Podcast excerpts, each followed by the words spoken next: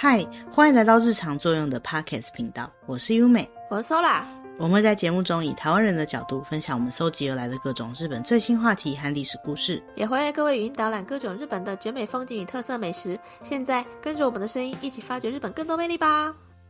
好，那我们今天想要跟大家分享的主题呢，是一个跟我们有点距离遥远的主题。哦不过如果说已经开始迈入人生的下一个阶段的话呢，可能就会对这样的主题比较感兴趣一点。就是我们想要跟大家分享一下日本的教育模式。那这边提到教育模式呢，其实并不是说他们的教育理念或者什么的概念啦，最主要是想要跟大家分享说，哎，日本的学校跟其他国家有点不太一样的地方。那日本开始设置教育制度的话呢，是在西元七百零一年，那时候呢有一个大宝律令，里面规定说呢，要为贵族或者是武士设置一些可以教育他们的场所。那一般的人民在当时是不会受到教育的，一直到江户时代之后，他们设置一个机构叫做四子屋。那这个四子屋呢，就是供给给一般的庶民，就是一般的人民学习的地方，也就是现在比较像是学校或者是学堂这样子的地方。那现在日本教育方式呢，从他们的初等教育到中等教育到高等教育，他们整个近代化的学校制度呢，是学习当时的西洋的教育方式，跟目前我们知道的一般大部分的国家，包含台湾的教育方式是一样的。那这样的制度呢，在日本的确立是大概在日本的明治时代。嗯。明治维新那个时候吧，嗯，那后来在第二次世界大战之后，他们的教育理念跟教育内容都有点改变。那这些改变呢，都是根据日本当时的宪法、还有教育基本法跟学校教育法这些法令呢去设计的，嗯。根据日本的学校教育制度来说呢，大概在战争后期开始呢，就是现在我们比较熟悉的这种制度了。也就是把教育制度分成小学、中学、高中、大学，通常是六年、三年、三年、四年这样的制度。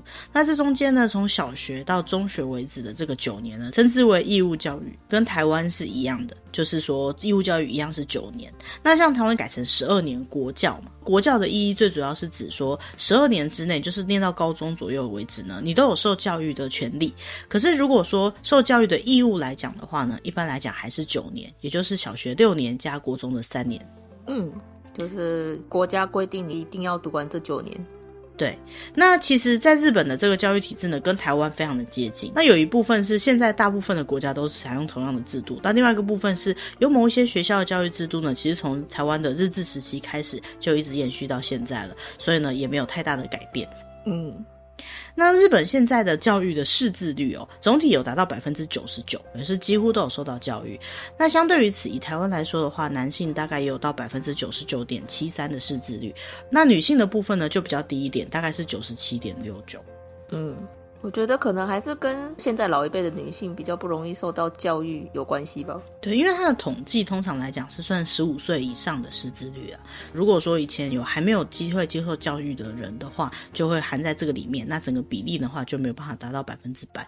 嗯，那以学校教育来讲呢，通常从六岁或七岁呢就会进入小学，然后经过六年的初等教育，到十二岁开始呢会进入国中三年、高中三年的中等教育。那有些人在国中毕业以后呢，可能就会选择去参加技职学校。在日本的技职学校呢，有跟台湾的五专一样，有五年制的科技大学，或者是一年制的职业学校。大家也可以选择比较常见的去读高中，然后高中之后再考大学。大学入学的大概十八岁到二十二岁这段时间呢，就是属于高等教育，当然也是有重考的状况啦。通常来讲的话，是以学制来区分中等教育或高等教育。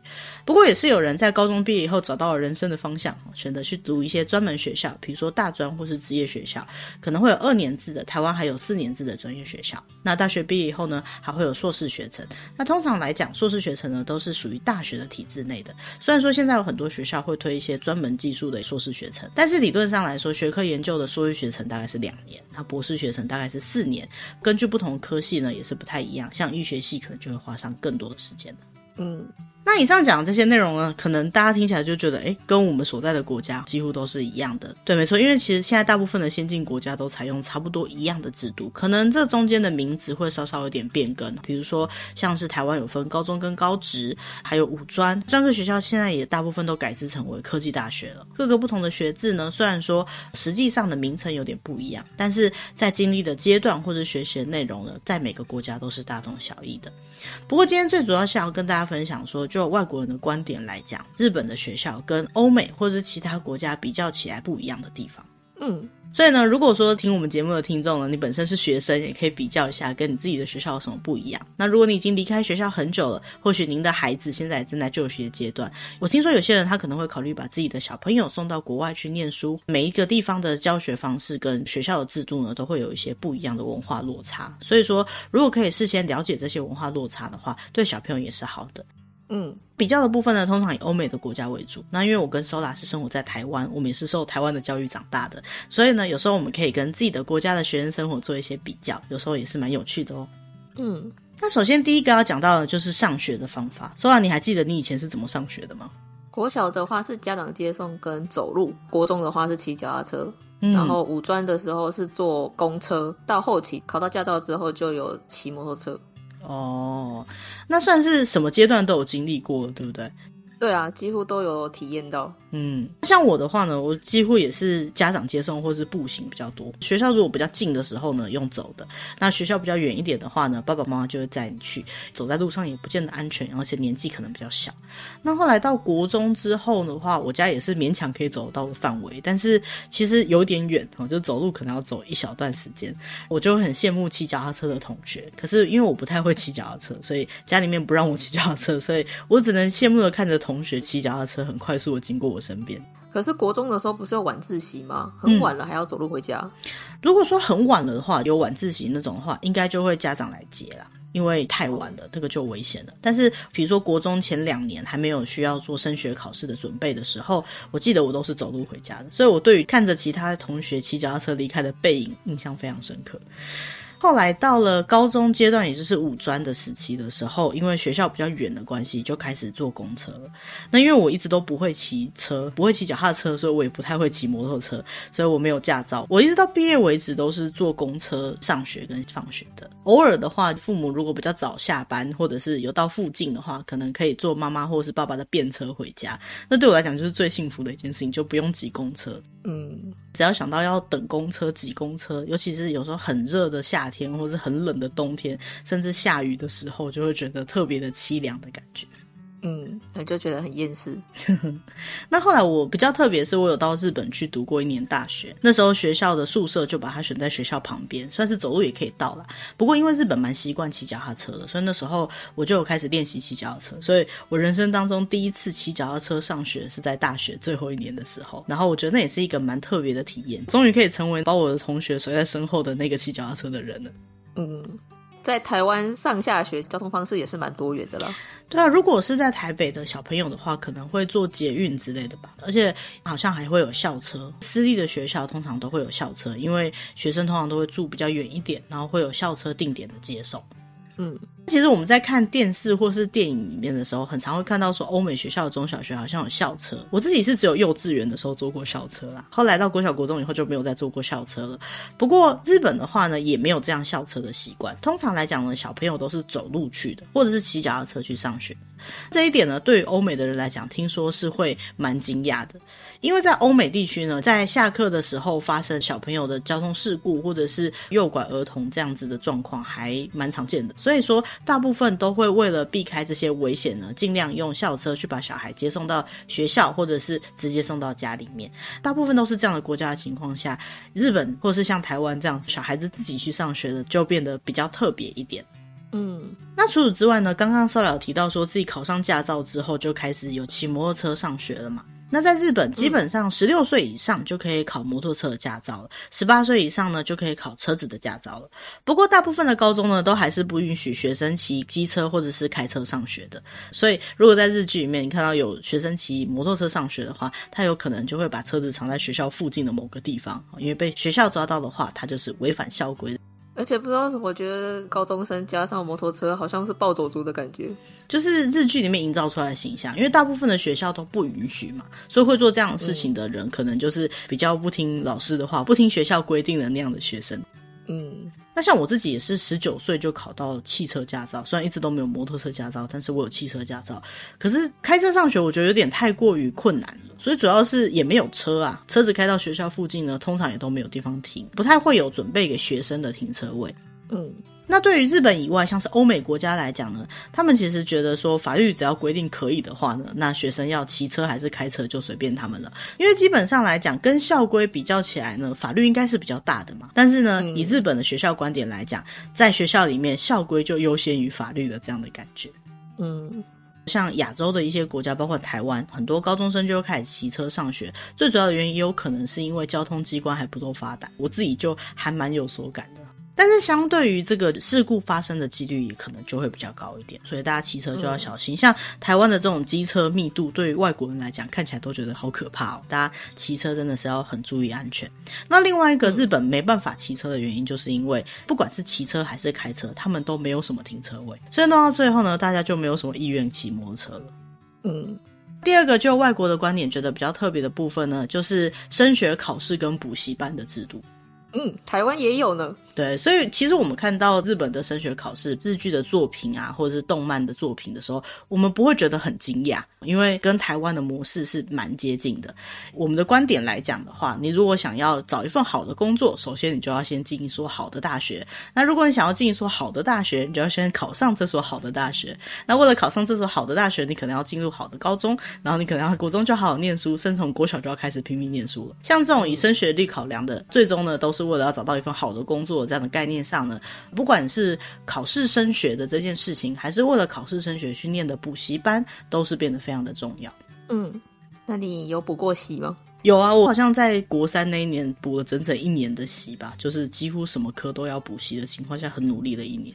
哦，就是为了升学的补习。最主要是我有点偏科，我对于数理方面比较不在行，然后再搭配学校不是一般都会有晚自习嘛，真的就是很认真读书读了一年。其实我觉得现在回想起来，我觉得我算是幸运的，因为我只有国中升高中的那一年非常认真的在念书。很多人可能高中升大学，或者是大学要考研究所的时候呢，都会需要花很多时间去读书。可能因为我选择了学制的关系，我印象最深刻的就是国三的那一年，准备考高中的那一年，那真的是一种。现在回想起来，觉得有点可怕的生活。我也觉得，我大概这辈子学习能力最好的就是国三那一年了吧。所以这样讲起来呢，在当时台湾的这种升学考试呢，其实都还蛮重视各科平均的。这个部分呢，可能就跟后来教育制度开始慢慢改成让学生可以比较在专门领域里面越来越深造，或者是说跟欧美国家那种专业学习的这种方式就有点不太一样。嗯。那在日本来讲呢，他们在选择学校的一个很大的标准呢，就是一个叫偏差值的数字。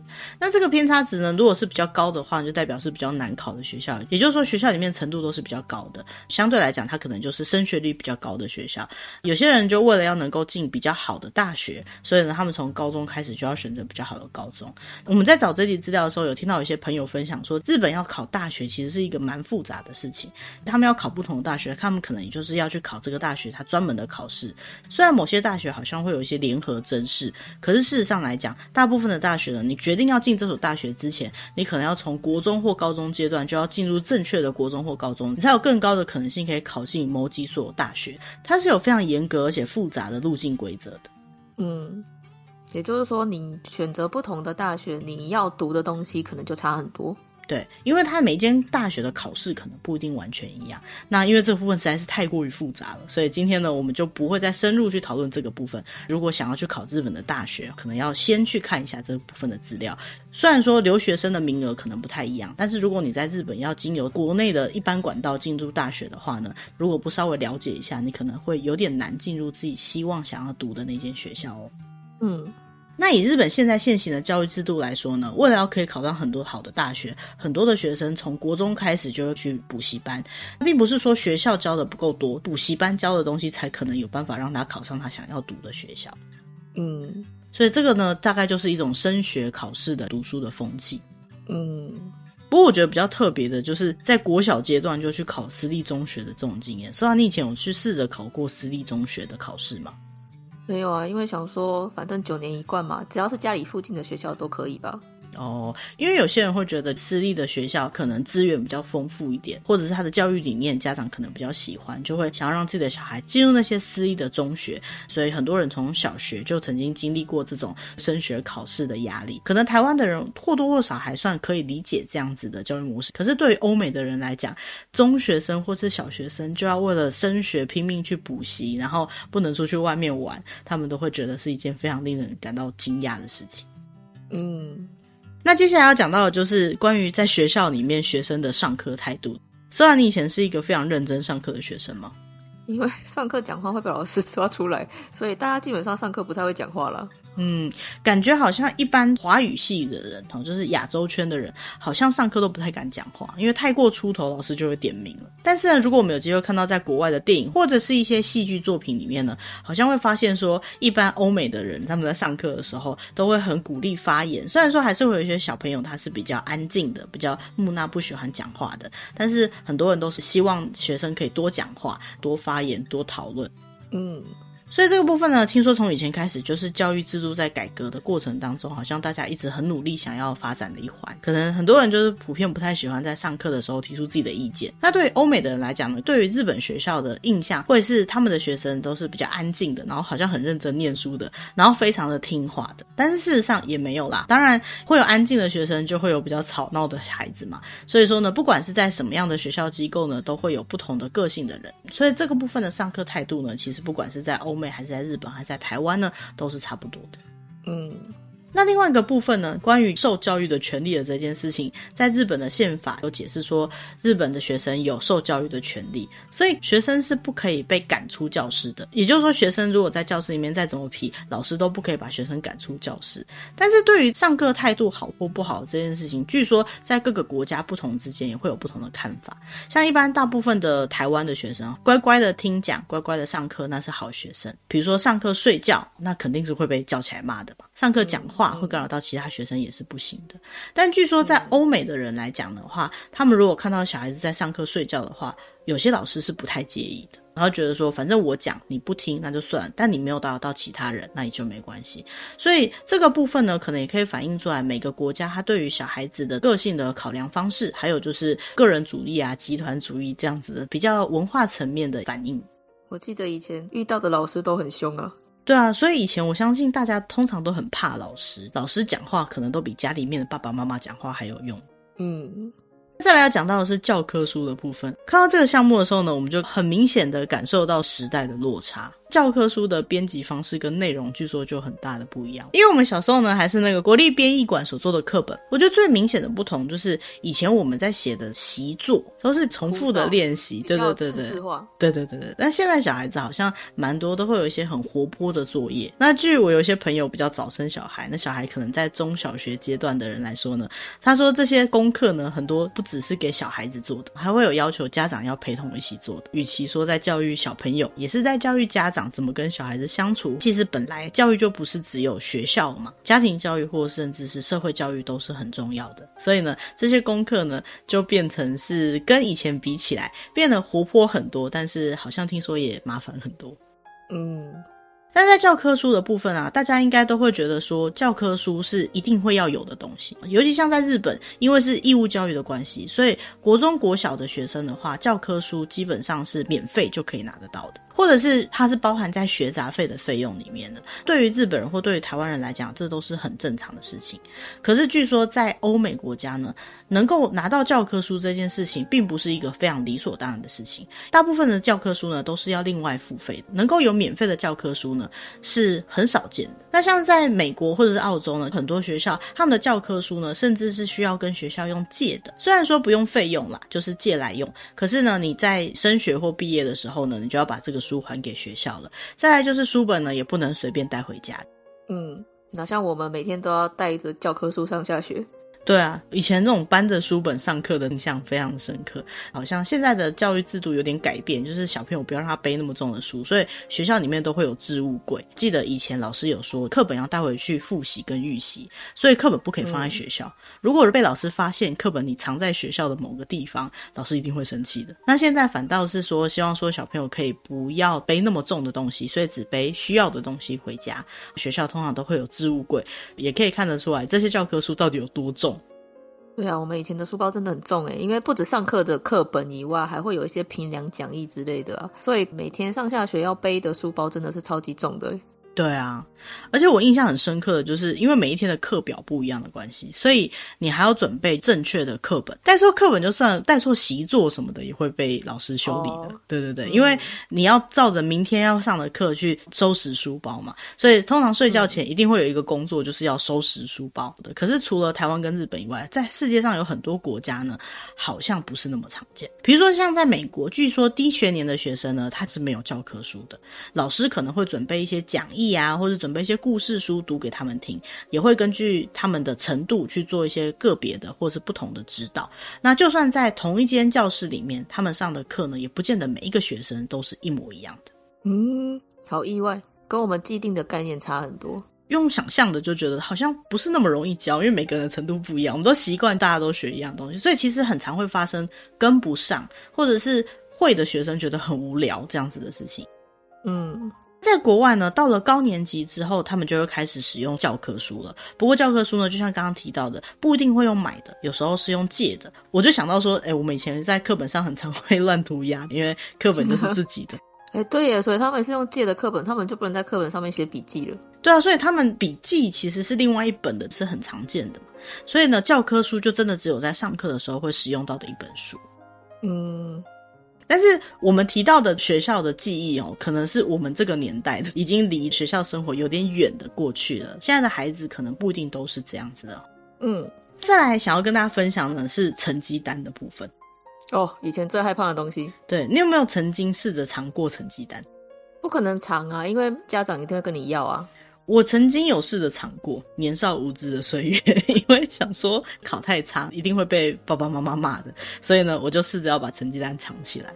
但是不知道我爸妈怎么发现的，我去洗个澡出来，他们就拿着成绩单跟拿着藤条看着我了。其实我觉得小时候被体罚没有什么，但是你会记得那个经验，就是这个经验告诉我说。你不用试着去隐藏任何事情，因为事情发生了就是发生了，你迟早得面对。但是我也记得，就是小时候我有一些同学，他们的父母不太会看他们的成绩，而且我记得我们到了五专之后，成绩单是直接寄到家里的，好像有人就会去拦截那个成绩单。哦，我有拦截过，但是很难，因为你不知道他什么时候会寄到。嗯，不过这些都是没有考好的时候才会有这个压力啦。如果书念得好的话，其实就不担心这个。我记得小时候的烦恼大概都是这些事情吧。然后考完试就开始焦虑了。对啊，那在成绩单的表现方式来讲，台湾大部分以前啊都是一百分制的，就是说满分一百分，那你考几分，那分数就很直接的呈现在上面，可能会有总分，还有班级排名、学校排名之类的这样的分数。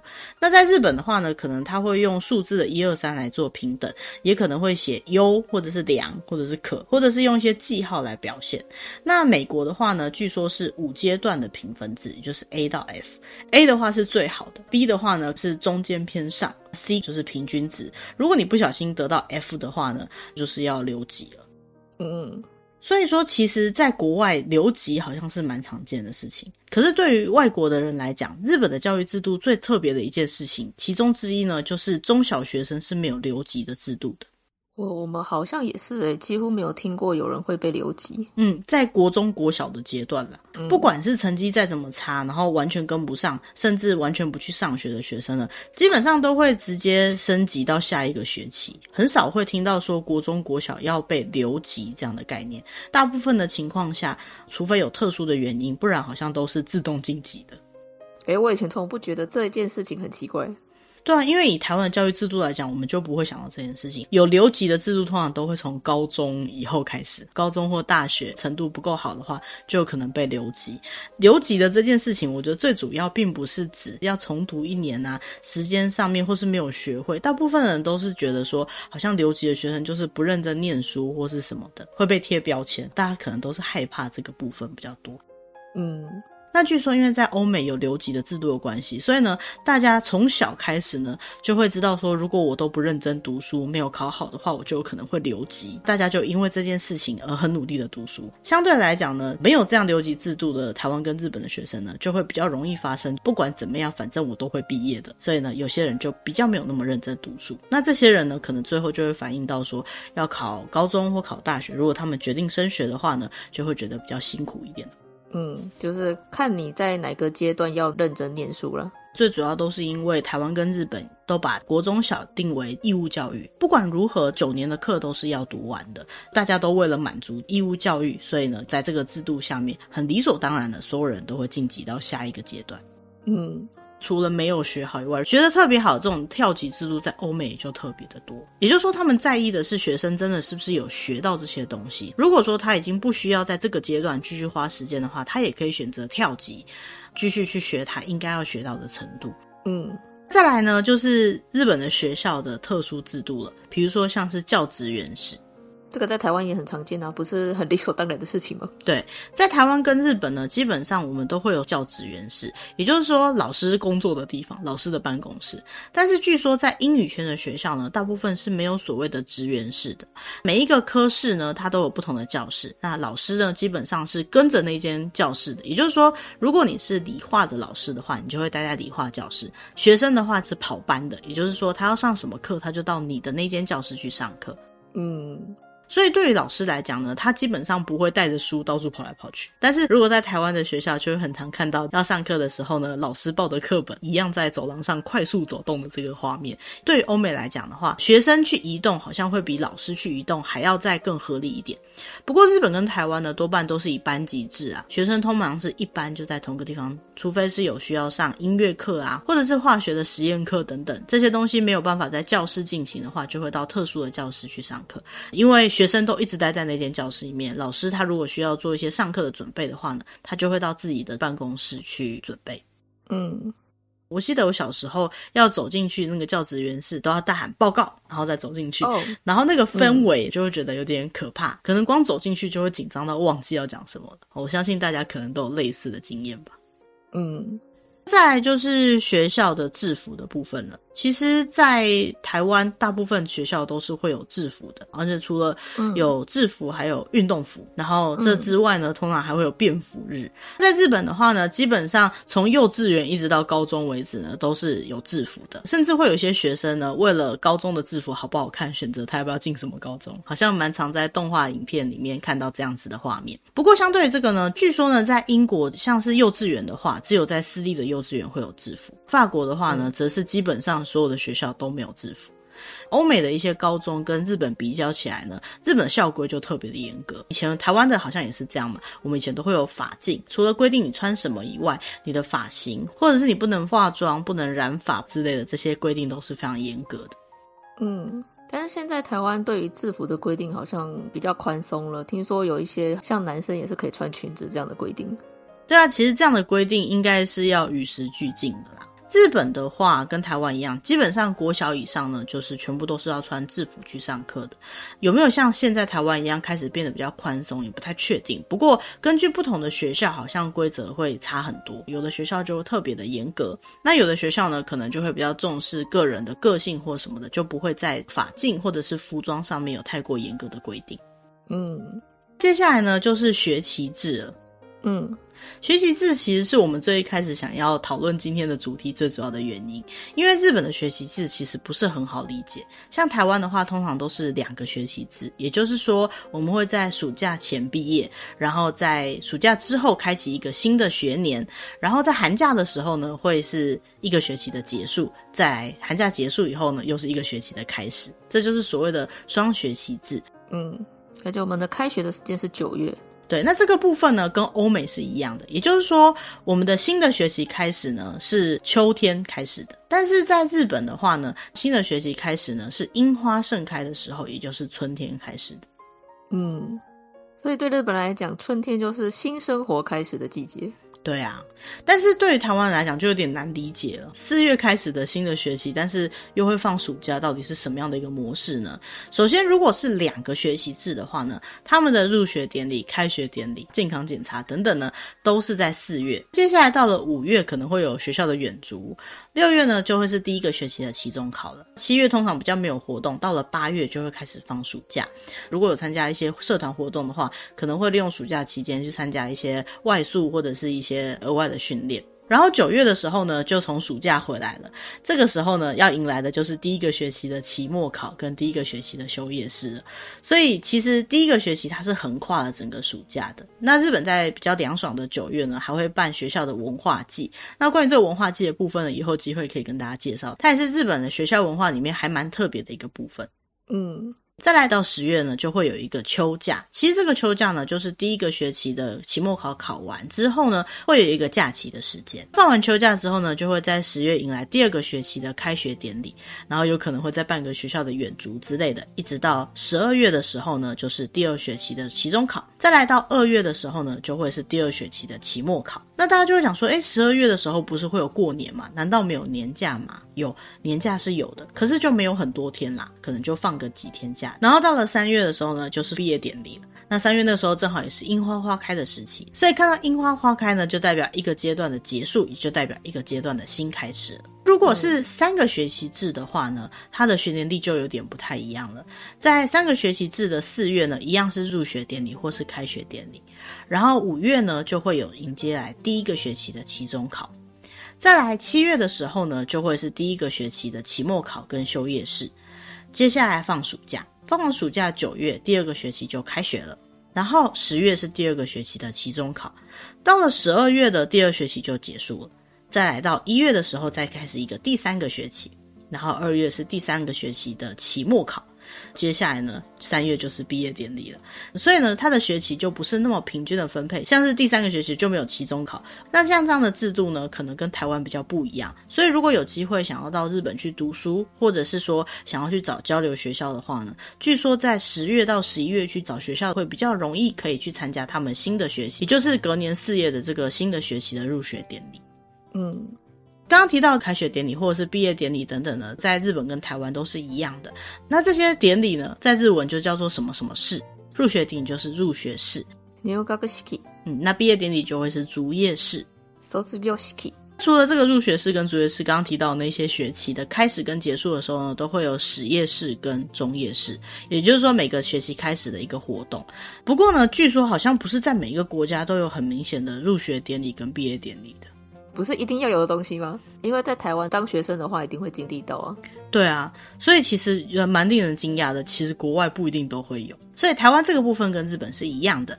而且在求学过程当中，毕业典礼好像是蛮重要的一件事情。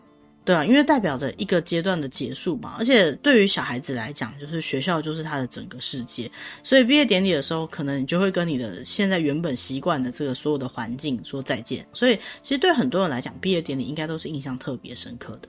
而且很重要一点是，你要参加毕业典礼，你才可以拿到毕业证书，因为大部分都是在毕业典礼那天发毕业证书啊。对了，但是如果说因为某些原因没办法参加毕业典礼的话，应该也有别的方法可以拿到毕业证书了。像我那一年大学毕业的时候，因为我是去交换留学回来，所以我没有参加到大学就是二季毕业的毕业典礼。但是我回来之后，我也有去领毕业证书啊，我就没有毕业典礼了，就是拿着毕业证书跟校门口拍照。听起来好像有点失落诶。对，其实我觉得对于学生来讲啊，学校的生活里面有很多的活动，它都代表是一段一段的记忆。那如果没有参与到，就觉得蛮可惜的。不过我觉得我那个部分没有很可惜啊，因为我到日本去，我体验到更多不同的学校的活动，所以也算是一种蛮特别的体验。嗯，像日本的学校真的活动非常的多诶，包含什么我们比较理解的运动会，还有刚刚提到的很特殊的文化祭，还有一些合唱的比赛，甚至根据不同的节气，还会有一些学校办什么捣麻糬大赛啊，或者是一些同乐会什么之类的活动，真的非常的多。台湾大部分的话，好像是一定会有运动会，可能其他还会有一些学校办的活动。但是像我们那时候五专的时候，我们学校的活动，应该讲说我们科系的活动就真的非常的多，嗯。系上的活动超级多，而且好像是一定要参加的，所以就感觉一直都在准备不同的活动，在课业之余都还要去准备那些活动。虽然说当时觉得很累啦，不过现在想一想，也就是那些活动让我们增加了很多的经验，然后也比较有机会可以跟同学变得更熟悉吧。因为如果没有当时活动的经验，其实直接进入职场的话，才会发现说每个人的个性差这么多，要一起共事，其实蛮不容易的一件事情。所以不管是什么活动呢，嗯、我觉得都算是收获蛮多的。嗯，像是我记得我高一那一年，就是五专一年级的时候，就有校歌合唱比赛，还有话剧比赛。跟运动会，然后除此之外，自己还有参加社团，所以我有去参加，好像是辩论比赛吧，有非常多的活动。所以读书的话，需要非常强的自制力，因为除了这些活动以外呢，你还要另外安排时间读书。这种感觉可能跟一般人上大学之后的感觉是蛮接近的。但是因为我们当年是五专，所以国中毕业就进到这样子一个比较自由的学习环境，我觉得也算是一种蛮特别的体验。因为这些事情呢，帮助我们在后来就比较知道要怎么安排自己的时时间。嗯。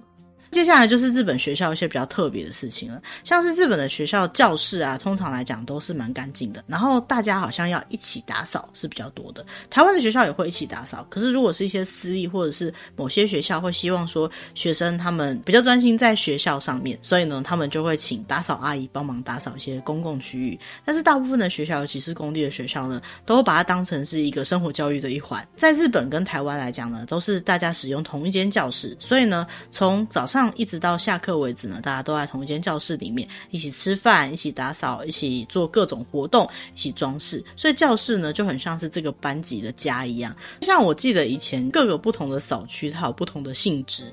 比如说，如果是厕所的话，它就可以理所当然的玩水。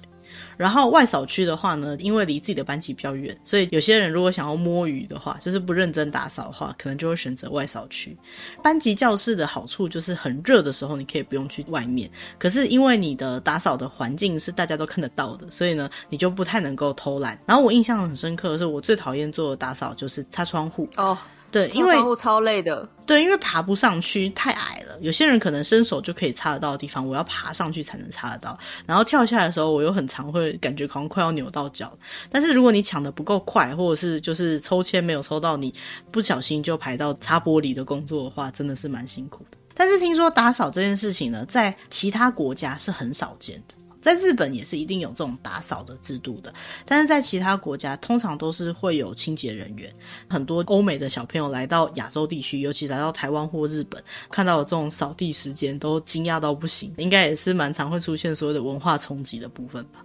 嗯，讲到打扫，其实日本的这个打扫文化呢，他们是非常的认真的打扫的。为什么呢？因为他们大部分的学校都会有所谓的土足禁止的文化。也就是说，他们在学校里面是不会穿着外出的鞋子在学校里面走动的。大部分的学校呢，在进学校的校舍的时候，都会看到一整排的鞋柜，会在这个地方换鞋，就是把外面的鞋子换成室内的拖鞋或者室内鞋，然后就穿着室内鞋在学校里面移动。所以学校里面的地板呢，通常都是非常干净的。嗯。除了要换成室内的鞋子以外，运动的时候使用的运动鞋，或者是到体育馆使用的体育馆鞋子，还有到厕所也可能会有厕所的特别的拖鞋。所以对于外国人来讲啊，在日本要区分自己在什么时候要穿什么鞋子，据说是蛮复杂的。所以比较起这一点来讲呢，进学校还要脱鞋子，而且还要换各种鞋子，就觉得还蛮特别的。嗯，那接下来讲到的是在学校吃营养午餐的部分。营养午餐我们也很熟悉啊。对，你以前学校应该都有营养午餐吧？国小跟国中都有。国小的话是看你要不要订便当，不订便当的话就是家长送便当。那、嗯、国中的话就是学校有营养午餐，所以每个人都是在学校吃营养午餐。我记得有一些县市学校的营养午餐都是免费的，也就是说大家可以一起来保障学龄学生在成长阶段的食物营养的摄取。而且像台湾的国小或是国中的营养午餐，都是经过营养师设计过的菜单，所以是真的是对小朋友身体好的菜单。会好吃吗？我因为我记得我小时候的营养午餐，我都觉得没有很好吃。那有些学校会有中央厨房，那这种情况下餐可能就会比较热一点，跟外面的口味会不太一样，可能比较像是妈妈的味道。但是我记得以前在吃营养午餐的时候，总是会有一些菜就大家特别受欢迎，然后有些菜呢就是都没有人要吃，老师就会强制分配，就说不可以浪费食物，所以很努力的把它吃完这个印象是很深刻的。嗯。据说在国外的话，就是比如说欧美国家，他们大部分都是会有餐厅，然后在这个餐厅吃午餐是比较常见的。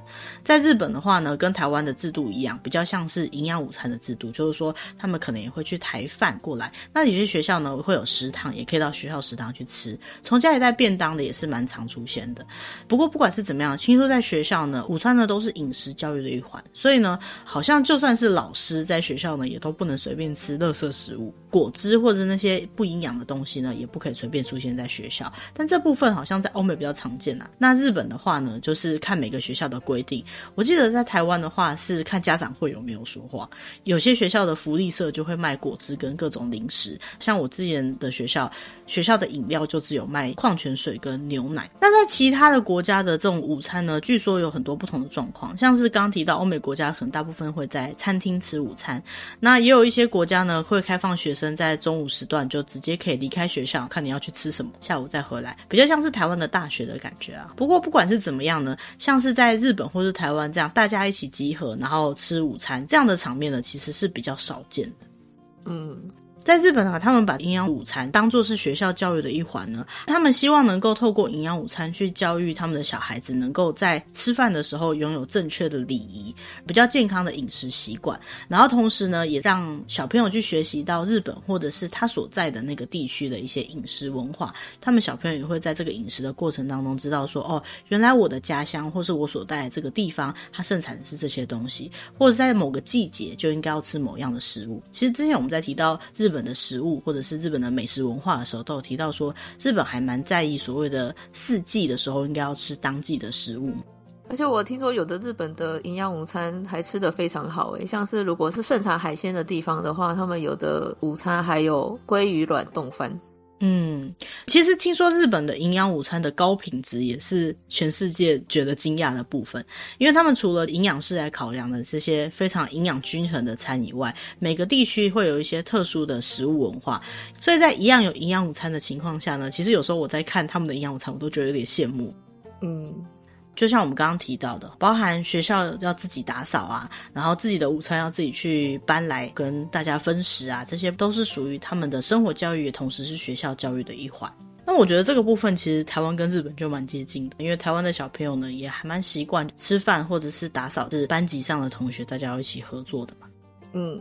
所以其实这样讲起来，现在的教育内容一直在与时俱进的。现在的小孩子真的需要什么样的教育内容，都在一直在重新的检讨，然后在改变当中。教育真的是整个国家、整个文化非常重要的一环，因为只有好好的教育下一代，我们才能够有机会可以看到一个国家的进步跟文化的交流，还有文化的延续。嗯。所以今天的内容呢，虽然说主题是放在日本的教育，但是其实聊到了蛮多我们自己小时候就是台湾的教育的内容。那其实这个呢，对于现在的小朋友来讲，就是他们的日常生活；但对我们来讲，可能是远久的回忆了。所以不管是今天在听我们节目的人，对于我们的内容呢，觉得是略有同感，还是觉得说哇，原来以前是这样的事情，或者是说啊，跟我当年的还是不太一样，我觉得都是很好的交流。那如果针对我们今天的内容呢，有什么想跟我们分享的事情的话呢，也欢迎利用我们节目的。留言栏位那里有我们的 email 可以跟我们联络。嗯，接下来我们也会每周固定上传新的节目，跟找类似像这样我们觉得比较有趣用的话题。那如果你喜欢我们的节目呢，也不要忘记按赞、订阅或把我们节目分享给可能会喜欢这样主题的朋友。嗯，那今天就到这边喽，谢谢大家，拜拜，拜拜。